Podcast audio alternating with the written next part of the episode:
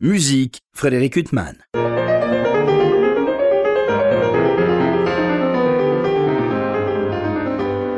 Bonjour Frédéric Huttman euh, au micro. J'ai le plaisir de vous retrouver pour un nouvel entretien. Aujourd'hui, j'ai l'immense plaisir de recevoir Koen Vopek. Euh, bonjour. Bonjour.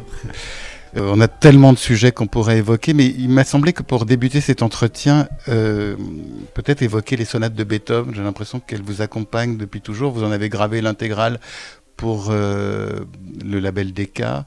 Et puis, on a l'impression que votre vie euh, pourrait trouver sa source dans ces sonates de Beethoven.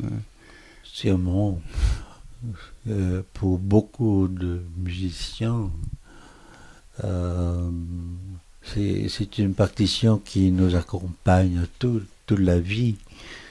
Et, mais on a toujours le sentiment que on n'arrive pas à vraiment euh, conquérir euh, ces sonates. Et puis, il y a à peu près, euh, je sais pas, 12, 13 ans, euh, non, 15 ans, il y avait une sorte d'urgence. J'ai senti qu'il fallait absolument que je travaille, que je, je donne euh, au concert ces, sonates. Et puis j'ai commencé 1, 2, 3, et puis oui, évidemment, j'ai fait tous les 32. Et puis euh, j'ai senti qu'il fallait graver tout de suite, ou bien il- c'était le moment. Alors, sans arrière-pensée, euh, j'ai commencé à euh, enregistrer. Et puis, euh, j'ai réalisé que 32 sonates, c'est euh, la vie entière de Beethoven, vraiment. Et puis, euh, j'avais envie de donner dans les concerts consécutifs qui durent une semaine, de tout jouer c'est de vivre avec Beethoven pendant une semaine. Et c'était la plus grande euh, expérience musicale que j'ai jamais i- même imaginée. Mais c'est une musique que vous jouiez euh, enfant, adolescent en Corée? Vous avez commencé à les travailler euh, oui, là-bas? oui, comme tous les autres. Et vous jouiez à ce moment-là les plus célèbres. euh, oui, euh, ce qu'on m'a donné, sans, sans comprendre euh, quoi que ce soit. Oui. À quel moment vous vous dites, vous êtes dit que vous commenciez à pénétrer cet univers et justement à comprendre euh, ces sonates euh, Et il y a à peu près 15 ans, euh, j'avais 60 ans. Ouais. Avant, euh, vous les jouiez et vous n'aviez pas l'impression d'avoir pénétré euh, cet Non. univers Non. Euh, chaque fois, c'était un travail laborieux, euh, sans jamais avoir satisfaction. Et c'est toujours euh, un jour, un jour.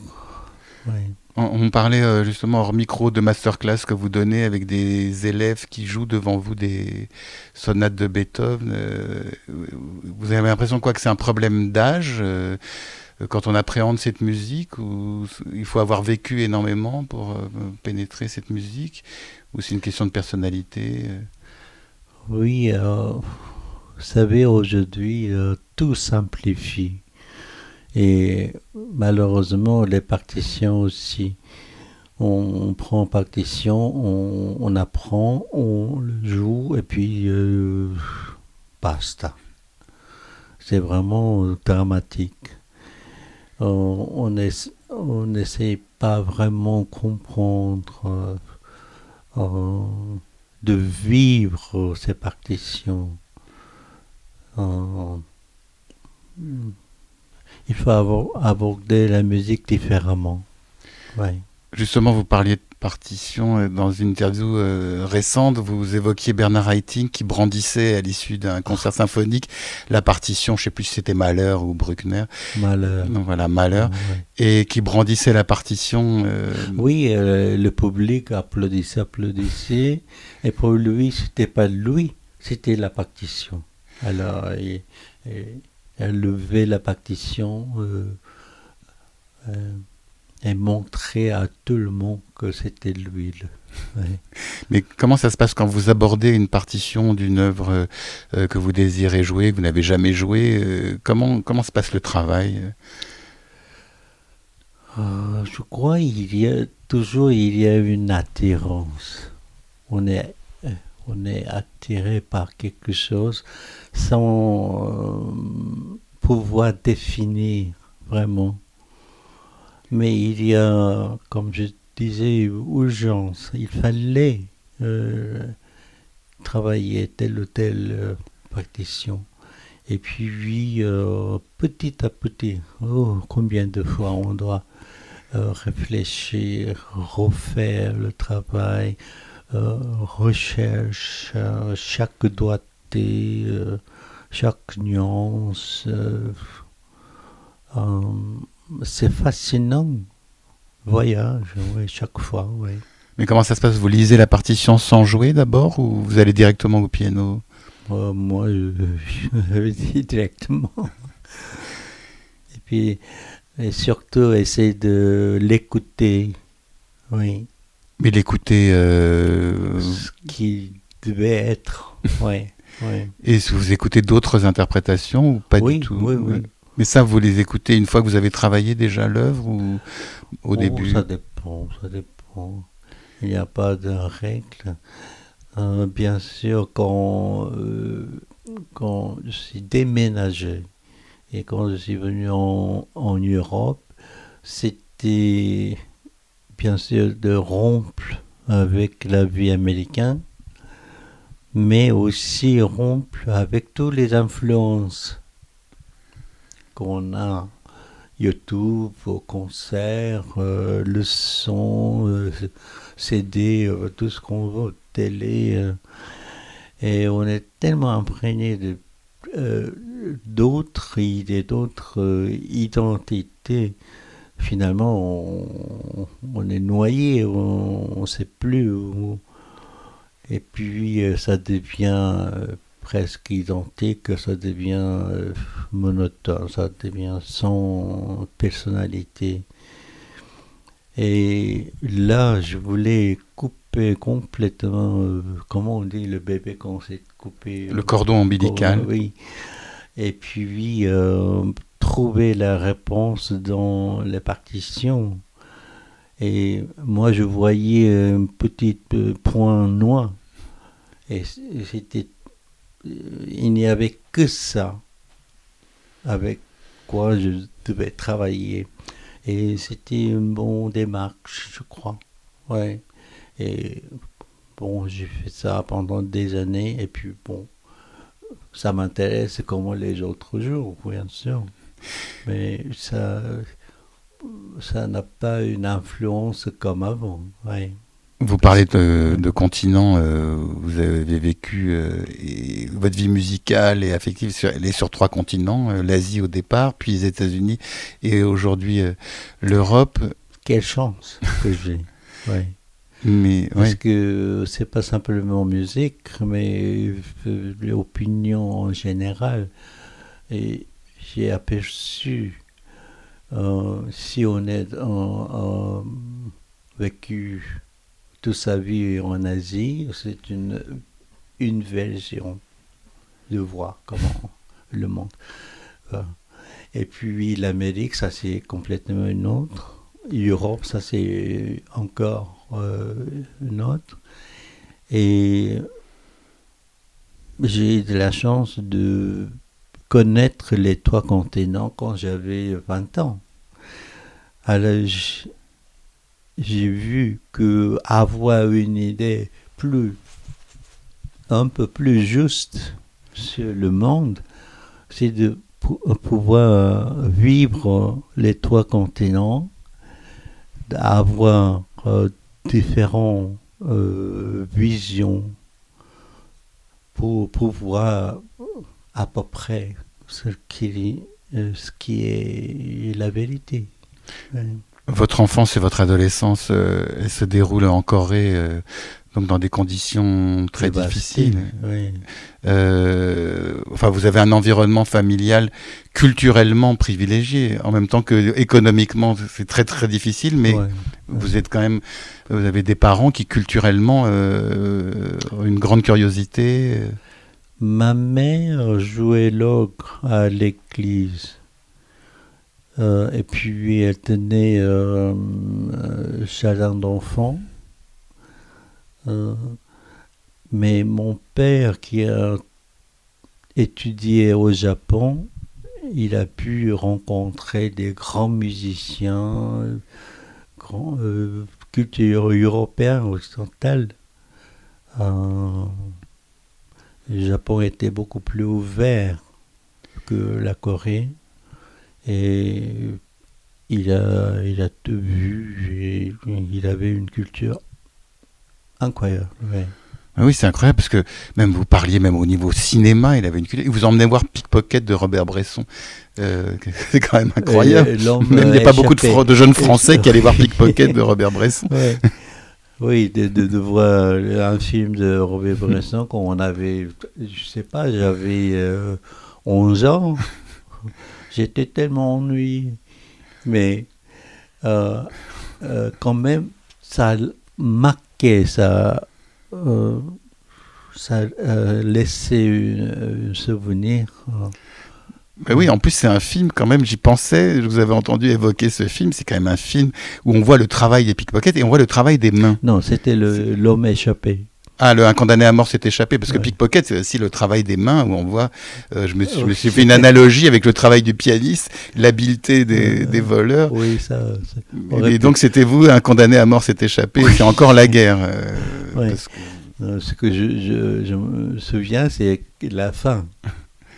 Quand le lever du soleil, le- à l'aube, on voit la lumière et, l'air de liberté incroyable.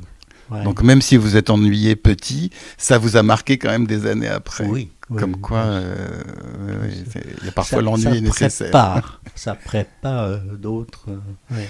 Et ce qui est extraordinaire, c'est que votre père, quand même, dans cette Corée euh, euh, d'après-guerre, vous offre la balade, la partition de la balade de forêt. Ça aussi, c'est quand même incroyable. Forêt, euh, Ravel, euh, oui. Peut-être c'est- là que qu'est né l'amour pour la culture Française. ouais. Mais c'est incroyable ce lien. Ouais. euh, il, il aimait tout ce qui, qui était français. Ah oui. Mais, mais même Forêt, euh, enfin même beaucoup de Français connaissent pas la musique de Forêt. C'est quand même extraordinaire que. Quand j'ai décidé d'enregistrer le disque Forêt, tout le monde me décourageait, disant Oh, ça marchera pas, personne n'a compris, c'est une musique dure, euh, commercialement, ça, euh, ce sera un échec, etc. C'est c'est le disque que j'ai plus vendu. Mais justement, votre amour de la musique française, euh, euh, on connaît votre amour et des enregistrements merveilleux, vos interprétations merveilleuses. Mais vous, vous êtes retrouvé facilement chez vous dans cette musique, c'est-à-dire que euh, c'est une musique que vous avez facilement euh, comprise culturellement, où vous vous êtes senti des affinités rapidement? Oui, je me sentais à l'aise. C'est vrai, quand j'ai fait intégrer Ravel à New York, c'était mon premier euh, rendez-vous important. Et, et à ce- à cette époque, peut-être, j'ai- visité la France quelques jours en passant euh, pour aller euh, en Italie. Euh, je connaissais pas, mais il y a là aussi une attirance euh, très forte. J'ai écouté musique euh, euh, é- élève euh, qui travaillait juste à côté. Je ne savais pas que, que c'était. Et si j'allais le voir, qu'est-ce que c'est cette musique? Merveilleuse C'était Ravel. Ouais. Donc vous avez donné l'intégrale même en concert, l'intégrale de la musique pour Oui, piano. là aussi, c'était, c'était offrir à moi aussi. Mais un jour, après un concert assez réussi, euh, j'étais dans l'autobus en, revenant. et puis, je me suis dit, ce sera tellement formidable si je peux créer un univers avec lien dans une soirée où on est obligé d'écouter euh, que Ravel.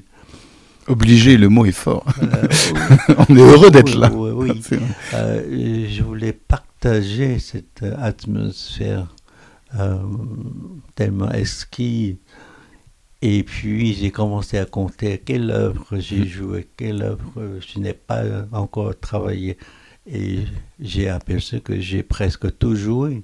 Alors, j'ai commencé à faire le programme et j'ai vu dans la production pianistique de Ravel, il y a trois morceaux qui est majeur, qui est le tombeau, Gaspard et Miroir. Alors j'ai séparé en trois parties avec euh, les œuvres qui groupent poétiques ou fantasques ou classiques euh, pour faire un programme. Et ça a très bien marché. Vous, parliez d'un. a duré deux heures et demie. Vous parliez d'un concert, vous disiez, qui était assez réussi. Euh, vous, vous, êtes euh, en général insatisfait au sortir d'un concert. Comment vous vous sentez Est-ce que vous avez l'impression qu'à chaque fois. C'est le début.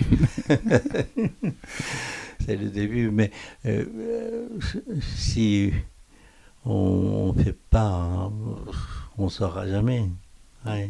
C'était très risqué pour un jeune inconnu pour débuter à New York euh, avec un tel programme. Ça peut être catastrophique. Mais euh, pour moi, euh, avoir une chance, oui, on m'a demandé, c'était après, j'ai gagné un concours, ou bien je donne récital à New York ou bien euh, je, fais mon premier disque.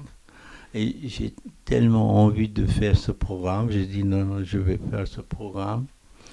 Et puis, euh, oui, euh, ça a été un commencement qui était bien reçu. Un magnifique commencement.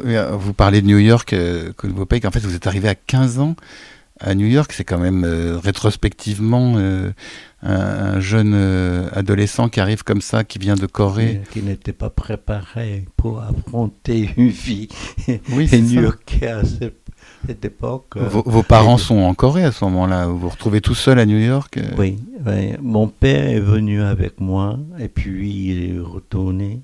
Mais un voyage en plus très long pour aller de l'époque. Euh, ah, c'était pas du tout comme aujourd'hui. On prend l'avion à Séoul, on a on arrive à New York euh, seul. Euh, mais, à cette époque, c'était euh, Séoul, on va jusqu'au Busan, et Busan, Tokyo, Tokyo, Hawaï, Hawaï, Los Angeles, Los Angeles, New York. Et donc là, vous arrivez, vous avez vous aviez eu une formation pianistique qui était quand même euh, qui était atypique. oui atypique c'est ça. Mais comment ça se fait qu'avec cette formation atypique vous vous êtes retrouvé comme ça dans ce milieu euh, de, musiciens exceptionnels euh, qui avait repéré en vous un futur artiste? Parce que c'est quand même pas anodin de se retrouver comme ça à 15 ans dans ces années-là oh, vous savez, on ne choisissait pas. Hein. Oui, mais il fallait bien que quelqu'un vous ait repéré quand même euh, et ait vu comme en vous un potentiel. Euh. D'abord, l'organisatrice de concours, j'étais tellement jeune, euh, probablement elle, elle pensait que avec bonne éducation, elle aurait pu faire quelque chose. Et puis, bien sûr, il y a une rencontre active de Lena Bernstein qui est. Oui, alors justement, si vous pouvez en changé. parler un peu, c'est extraordinaire cette apparition de Leonard Bernstein, qui est une sorte de, de fée qui s'est penchée sur votre berceau pianistique. C'est incroyable. Oui, euh, c'est un hasard, hasard, mais je ne sais pas si c'est un hasard. Ouais. C'est le destin. Et, ce, peu, oui. et ce destin justement qui a mis Leonard Bernstein sur votre route, c'est incroyable la manière dont ça s'est passé. Oui, il, il passait de loin quand je travaillais. Et bien sûr, il était en train de parler avec elle, l'organisatrice, et puis il s'arrêtait, il m'écoutait. Je m'en souviens, c'était une page de troisième Rachmaninoff. Et puis il est reparti sans rien dire. Et j'ai jamais su qui c'était. À 15 ans, on ne connaît pas le monde de la musique. euh, même si je, je connaissais son visage, non.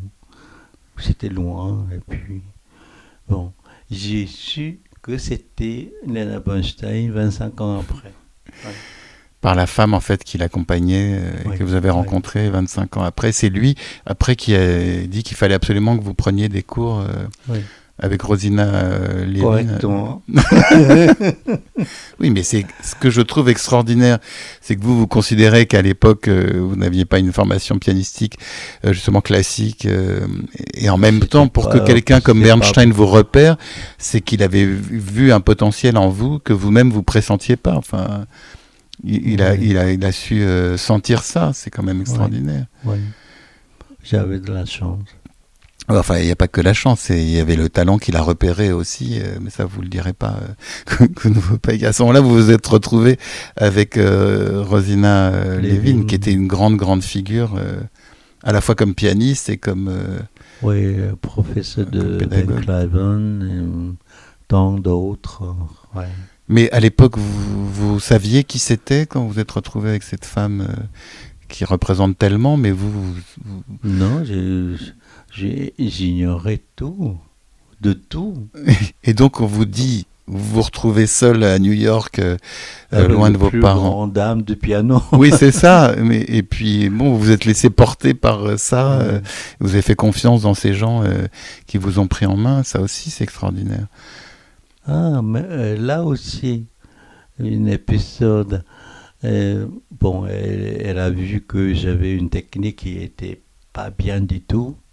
Alors, euh, elle m'a dit de travailler avec une jeune assistante, une femme qui était très dure avec la technique. Et elle m'a donné plein d'exercices, comment s'asseoir, tenir la main et tout. Et puis, ça a duré quelques mois. Et j'avais 15 ans, je parlais à peine anglais. Et je suis allé à Madame Lépine. Madame Lépine, je ne veux pas travailler avec elle, je veux l'autre assistant qui est beaucoup plus musical. Parce que moi, je suis là pour musique, pas pour la technique, ça m'ennuie. quoi. Et- mais elle a euh, compris que ce, ce que je cherchais, c'était la musique.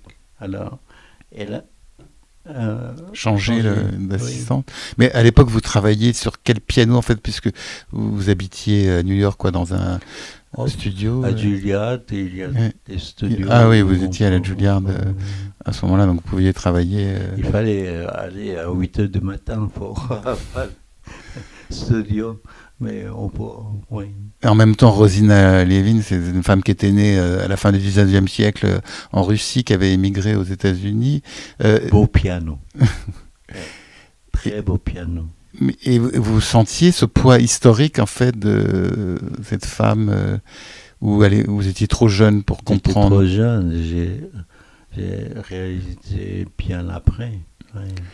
Parce que ce qui est frappant, c'est que bon, euh, euh, vous appartenez à une toute autre génération, mais vous avez un itinéraire qui ressemble aussi à cet itinéraire de, de ces gens souvent juifs euh, qui sont partis de Russie ou d'Allemagne ou d'ailleurs, qui sont retrouvés aux États-Unis. Vous, vous êtes parti de Corée euh, après la guerre de Corée pour vous retrouver aux États-Unis. rencontre puisque c'était l'époque où tous les grands musiciens sont réunis à New York. Et tous les jours, au Carnegie Hall, euh, Lincoln Center, il y avait grand rendez-vous. Oui, vous avez entendu les Heifetz et compagnie, Tout le monde, tout le monde, et tout le monde. Rubinstein et Horowitz. Euh. Euh, dans la journée, je- on travaillait, mais le soir, et, il fallait choisir. Vous avez des souvenirs comme ça de, de concerts extraordinaires auxquels vous avez. Il y en a trop. oui, pour- euh, si j'allais tous les concerts de Serkin, tous les concerts de Arthur Rubinstein, euh, quand Horowitz est revenu après 14 ans de l'absence, moi, c'était impossible d'avoir eu Des places? euh, place. Oui. Alors, euh, euh, j'étais en train de déjeuner chez un, un jeune compositeur. Et puis euh, le téléphone sonne. Euh, un ami à moi qui me cherchait. Euh, et puis il y a une place, euh, j'ai une, euh, un pour euh, Horowitz. J'ai laissé tomber mon hochette et puis Vous avez couru et vous avez réussi à y assister alors à oui, j'ai écouté toutes les notes. Ah oui, c'est incroyable ça aussi. Oui. Et, et vous avez pu rencontrer certains de ces grands musiciens ou alors euh, euh, c'était trop Il y compliqué de les à un côtoyer moment donné, Horowitz cherchait les élèves. Et beaucoup d'élèves à Julia School, euh, ils ont allé le voir. Mais peut-être j'avais trop peur, ou bien euh, il y a quelque chose qui me euh, euh, qui, qui ré- résistait. Pareil avec euh, Selkin. Un jour, euh, il me dit euh, Venez à Marlborough, on travaille ensemble. J'ai répondu Non, je, je voudrais aller en Europe, je ne serai pas là. Et, bon. et bien sûr, j'aurais pu même rester en Europe, passer l'été avec lui. Mais c'était une personnalité à part qui était très fort et je voulais pas influencer par lui. Et juste écouter ses concerts c'était largement Sophie oui. Et puis j'ai beaucoup beaucoup appris euh, mais je voulais pas être trop près d'une personnalité euh, pareille. Oui, après, euh, on dit que les arbres ne poussent pas à l'abri des, des grands chênes ou des, des grands arbres. euh, C'est trop oui, il fallait compliqué. trouver moi-même le chemin oui oui Nous aurons le plaisir de retrouver Kuno Peik pour la deuxième partie de cet entretien la semaine prochaine. Et en attendant de le retrouver pour l'écouter évoquer sa carrière européenne, eh bien, on va l'écouter jouer des œuvres de Robert Schumann, les Bunte Blätter. Je vous souhaite une très belle écoute et une bonne fin de soirée sur RCJ.